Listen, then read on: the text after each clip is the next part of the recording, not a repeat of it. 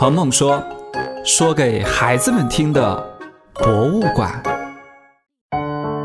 大朋友、小朋友们，大家晚上好，欢迎收听鹏鹏哥哥带来的《鹏鹏说》。今天是很多学校开学的日子，不知道小朋友们为新学年都做了哪些准备呢？要不要准备学费呢？其实，在我们中国实行的是九年义务教育，小学和初中的学费都是由国家来承担的，不用再交学费了。那在古代上学要不要交学费呢？两千多年前的孔子教书会收多少学费呢？今天鹏鹏说，就聊聊这个有趣的话题吧。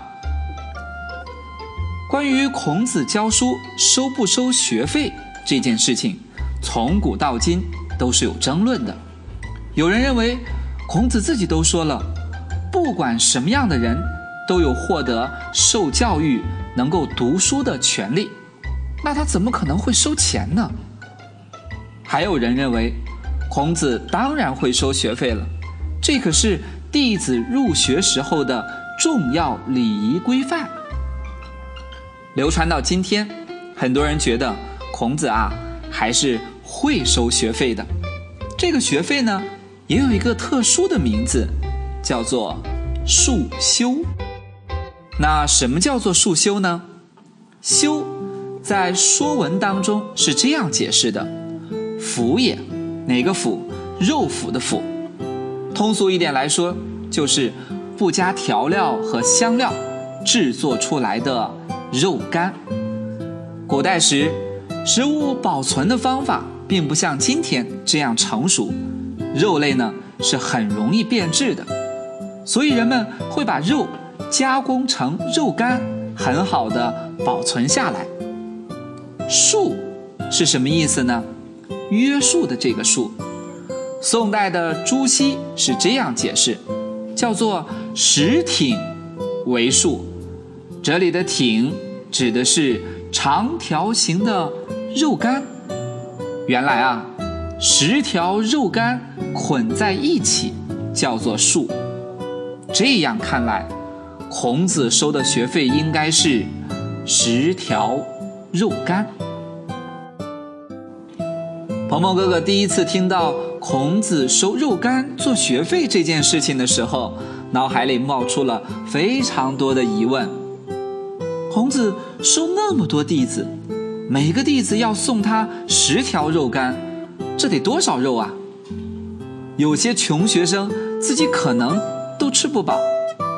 要是没有肉干交学费，那孔子就不教他了吗？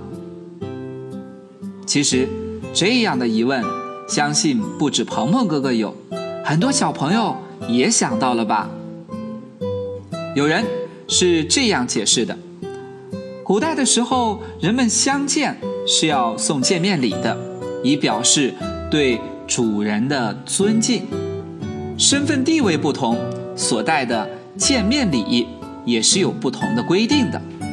比如，大夫这个级别的贵族，就要拿大雁当做见面礼；而级别最低的庶人，也就是普通老百姓，见面礼通常是什么呢？是鸡、鸭，当然得是活鸡活鸭。肉干啊，算不上什么体面的见面礼。孔子之所以这么做，并不是真的需要那么多的肉干，那哪吃得完啊？而是尊重礼制的要求，对老师尊重的体现和象征。对了，还有人说，这些被当做见面礼的肉干啊。孔子是要退回去的，但是也有人对束修有不同的解释，认为束修指的并不是肉干，而是把头发束扎起来，并且呢做一些装饰的意思。隐身指的是十五岁以上的男子。只是到了汉代之后，很多人把束修当做了学费来解释，而且。越来越多的人认可了这种说法，甚至在唐代的时候，束修礼成为了学生拜师学艺的基本礼仪。唐代的时候要交的学费也是不少的，不仅有酒、肉干，还有丝绸等等。对于普通百姓来讲，很多人很难承受这样昂贵的学费。为此，政府还采取了一系列的助学措施，比如说由国家来承担一部分的学费，免于交学杂费等等，保证学生们能够。安心求学，小朋友们要珍惜今天读书的机会，让自己在学校的每天都有新的收获、新的成长。最后，祝福大家新学期里好好学习，天天向上。